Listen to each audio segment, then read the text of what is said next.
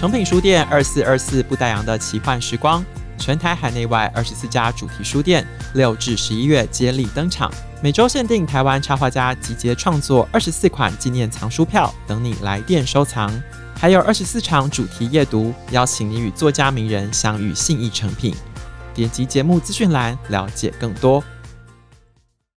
书里面作者杜祖祥也有讲到一个，他觉得要追求的是自己的真实，而不是不认识的他人的真实。就是我觉得我们在职场工作久了，其实难免会有那种想要试图去猜测，或者说去符合大众的喜好。但其实那个东西，老实说，真的是大众想要的吗？而且大众到底是谁？大众里面有各式各样的人，你把这群人叫做大众，但是里面每个人还是有他各自的喜好，所以你要去迎合大众的喜好，反而你说不定迎合到的完全就是没有这个人存在。欢迎收听《迷成品 Podcast》，今天读什么？在每一集节目里，我们精选一本书，邀请来宾深度分享，也聊聊这本书带给我们的阅读趣味、启发与思索。大家好，我是子瑜。大家认知的编辑是什么模样呢？会觉得编辑和自己的生活距离很遥远吗？我想，即便不是出版社的编辑，大家也应该编辑过自己的文章哦。你会去斟酌文字会不会太啰嗦，照片会不会太做作，过程中思考的种种细节，就是编辑力。今天要带大家认识日本传说级的独立编辑都筑响一，他五年前的畅销书《圈外编辑》今年再版了。和我们一起聊这本书的是脸谱出版编辑谢志平，志平好，Hello，名成品的听众好，我是谢志平。哎，首先先恭喜圈外编辑再版了，我在那个专访里面看到说，哎，这个算是你的得意之作啦，很喜欢的一本书。在节目一开始的时候，可以先请志平为我们介绍这本圈外编辑吗？圈外编辑这本书在日本是二零一五年出版的，然后我们台湾版是二零一八年推出。那这个书的作者叫做都竹响一，他是一位日本算传说级的独立编辑。那为什么他是独立编辑呢？其实他跟这个书名“圈外编辑”有一点呼应，是说他把自己定位成出版圈的圈外人。他虽然一直都是做跟编辑出版有关的工作，但他从来没有领月薪，他觉得一直都是靠接案，然后自己独立出版的形式在活动。像譬如大家现在很流行自己做 zine，自己做一些独立刊物是很稀松平常的事。但是其实在他那时候是一九七零年代、八零年代，那时候在做这件事，其实跟现在的条件非常不一样。是那时候其实没有像现在有网络，有很方便的印刷的服务，甚至。是说你要去拍摄照片啦、影片啦，当然就非常困难。但他那时候其实就已经靠着自己的力量出版编辑了非常多的作品，所以算是在独立出版圈走的非常前面的一位前辈。那圈外编辑其实是他从事出版工作四十多年才出版的第一本属于他自己的作品，算是他的职涯的回忆录。其实那时候我看这本书，那时候日本版的相关的访谈是说，其实都筑祥一自己是没有很想出这本书的，是因为那时候出版社编辑是跟他讲，哎，你要不要出一本关于编辑的技术的书？那都筑祥一其实他自己觉得编辑没有所谓的编辑术可言这样子，所以他一开始对于要谈这样的编辑术其实很排斥。是，就后来好像是这个出版社的编辑去千拜托万拜托，就说你不用自己写，我来采访你，然后我把它整理成一本书。终于最后他才答应，才完成了这本书。所以这本书的内容其实是都筑响一口述，然后那个编辑去把它整理而成的。在二零一八年出版前，确实也会想说啊，是不是一本很小众的书？毕竟这个人在台湾其实当时是完全没有知名度的。但我自己是一直就对编辑相关的书很有兴趣，又看了这本书，觉得他的编辑的生涯跟那个态度实在是太生猛，所以我个人的私心就很想出这本书。那后来就蛮开心，也觉得蛮意外，获得蛮多人的共鸣，看到很多人在分享说这个书给他一些启发，或是说一些热情。我自己觉得这本书有点像创意工作者的励志书了。老实说，就像他讲的，他不是在分享很技术层面的，他要怎么。样才可以成为一个好的编辑，或者说怎么样才可以编出一本好的书？不是这种编辑术的书，但我觉得它更影响我的地方是他的那个热情，透过那个书感动每一个读者。我觉得他这本书是有那个力量在。我在读到中后段的时候，我脑海里浮现起一个人，那就是台湾的伍佰。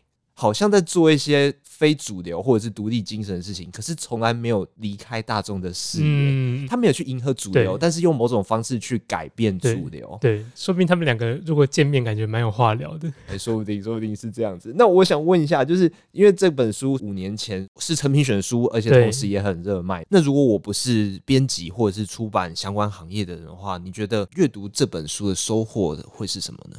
我自己觉得这本书，当然它最核心的读者还是出版编辑，包含是书啦或是杂志。因为其实嘟嘟上一他前十年在 Brutus 跟 Popeye 现在非常知名，但是那时候算是草创期的这两本杂志算是特约编辑，所以它里面讲的非常多是跟杂志编辑有关的。那在外围，我觉得你只要是有在创作。包含艺术创作啦，或是你想出版自己的东西的人，都会很有共鸣。那我觉得再往外扩展，我觉得就算你不是艺术创作者，但你只要对这个世界还有好奇的人，我觉得读这本书会让你重新开启一个看这个世界的角度。因为我觉得它里面有一个对我来讲蛮有共鸣的一个观点，是说大家在读一些不管是杂志的特刊也好，或是一些现在网络上的很多文章也好，觉得啊，看到一些比如豪宅啦，或是一些明星的生活啦，会觉得哇，那些事情好像离自己很遥远。然后独读响应在书里面有提到，他就说他其实那时候观察到，他觉得。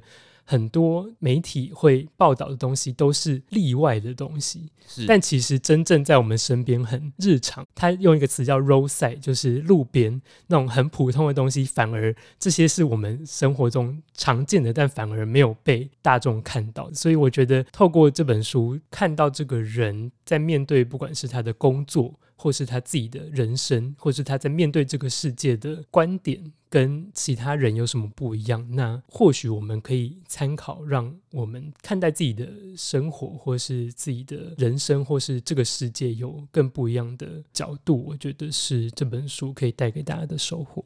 其实书中有一个篇幅是在描述作者当初去制作一本书，叫做《日常东京》这本摄影集的过程。我想，《日常东京》这本书足以让我们看见作者他更多的面貌跟他的创作思路啊。那日常东京这本书跟圈外编辑这两本书，你一起去读，你会发现说，他其实摄影的呃学习是比较少的，他是自己摸索出来的。如果预算充足的话，他也想请人来拍，对啊，只是他没办法。然后他就什么东西都靠自己的好奇心去全部把它冲出来，然后。也做出了一个，你说他是专业摄影师拍的，我也完全相信。我觉得还蛮有趣，是说独读响应其实后来有得一个木村伊兵卫奖，算是日本非常重要的一个摄影奖项。但他讲说，他从来都不是想要当一个摄影师，他真的是因为他真的预算不够，不得不他才自己要去拍摄。所以那时候像《日常东西》这本书，他圈外编辑里面有讲到说，他那时候真的是不得已，因为不可能他请一个摄影师来，然后他要跑那么多的小公寓，然后要拍那么久的。地方，然后可以这样跟他配合，而且他也没有那个预算，所以他后来说：“好吧，那我就自己来这样子。”而且即便有的话，他的意志也很难完全的。对对对对对，他就说他也很难跟摄影师解释说他为什么要这样拍，而不是那样拍。所以为了表达他心中想表达的那个东西，他只好自己来。所以他真的是为了内容而成为一个摄影师。不管他后面有讲，他成为一个报道者，他成为一个作家，他其实都不是为了成为这些身份而去做这些事，而是他。有想要表达的那个内容是他的最核心的东西，而为了呈现这个核心的东西，用他心目中最完整的方式呈现，所以他才去做这些事。没错，而且他还原本说，如果市场上已经有人做这些东西的话，那他当读者就好了。对，就是因为没人做，所以他才要做。哎、欸，我听了觉得好不甘心哦，这是对，这是什么天才的发言吗？对，因为他后面有讲到说，他读一些现代诗，他觉得他自己读不懂，但其实他发现很多。非专业诗人写的东西，他反而更有感觉。譬如他里面讲到一个是受刑人写的诗，他后来就帮这些受刑人出诗集。然后另外一个是说，他那时候观察到很多嘻哈歌手的歌词非常有深意，或者说对他来讲他非常有感觉，但大家那时候还不觉得嘻哈是一个什么主流的，当然跟现在很不一样了。嗯、现在大家都嘻哈是主流了嘛？对。但那时候嘻哈还是一个相对边缘的文化，但他那时候就看到说嘻哈歌手的歌词他很有感觉，他也去。帮这些嘻哈歌手出了书，我觉得就是这样。他一直在等，说有没有人会帮这些人出书，就一直等不到。他就说：“哦，好吧，那我自己下海来做。”有点不得不的那个心情。那你同样身为编辑，你会有类似那种啊，基于危机意识要制作一个作品，然后诶，怎么没人做？那只有你来做，你会有类似的心境吗？是好像没有那么有使命感吧。但就是相对，我觉得确实在选书，像譬如《圈外编辑》这本书，当时有一点点这种心情，就是很想让大家看见这本书的内容。书里面作者杜祖祥也有讲到一个，他觉得要追求的是自己的真实，而不是不认识的他人的真实。就是我觉得我们在职场工作久了，其实难免会有那种想要试图去猜测，或者说去符合大众的喜好。但其实那个东西，老实说，真的是大众想要的吗？而且大众到底是谁？大众里面有各式各样的人，你把这群人叫做大众，但是里面每个人还是有他各自的喜好，所以你要去迎合大众的喜好，反而你说不定迎合到的完全就是没有这个人存在。对对，所以我觉得在这个书里面也提醒了自己这件事，是说，当然要迎合大众，这个心情是可以理解，但。以这个为出发点去创作内容，反而那个东西是大家不会有共鸣的。对，我觉得这本书是重看很多次还是很有启发或者是提醒吧。你刚才提到就是关于猜测大众喜好这件事情，算是共鸣非常深啊。就是我们自己有在经营 Podcast 的时候，常会遇到的是，我们觉得我们的 TA 会喜欢自己，好像会中哦。但是却不如预期的，反之会有那种原本以为就是温温的过去啊，结果哎成效却意外的好。那其实作者也有提到啊，就是你去擅自认定说他们关心的事物是这些，作者会觉得说这样子很怪，也很失礼。你不应该随便去认定，应该是要想。我觉得有趣的事情，应该其他人也会觉得有趣。那你在自己有兴趣，你可以百分之百执行，你可以执行得非常的好，可以把你的热情传达给别人的情况下，你再去分析说，啊，我喜欢的跟别人喜欢的交集处在哪？但这个时候分析才会有意义。这个段落对我来讲算是非常的重要。对啊，我自己在回望以前编过的书，其实。还是蛮多书，但一开始可能觉得哇，这个主题应该会卖，但就是滑铁卢这样。然后，但有一些书就是感觉不一定会卖，但就是。我自己很有感觉，但大家不一定感受得到。但我觉得很多书是你一开始你其实对它不一定有信心，但你是有被感动的。那我觉得那感动透过不管是你在做这本书的编辑过程，包含你处理内容的方式，你写的文案，你帮这本书跟设计师沟通下来，帮他呈现的包装或是设计，那个感受，我觉得是会传达到读者手中的。那其实现今的出版已经不仅限于书籍的出版，还衍生出了各种形式。那你觉得以编辑工作来讲，你觉得发挥之处是受限还是增加呢？我觉得现在算是一个在转变期吧，或者是说变化很快的时代，我觉得甚至是以年的速度，你每年会有新的媒体、新的东西出来。对，像前几年我们公司会希望我们做线上课程，所以我们就要去做线上课程。然后有的出版社也在做 podcast，但我觉得当然是为了符合大家现在各种吸收知识或者说内容的方式，要去做一些调整。但我自己个人也有一点感觉是说，在这些媒体技术的多元化之下，好像反而会让编辑有点分心，因为我觉得这些都是媒介，但其实真正重要的是那个内容是什么。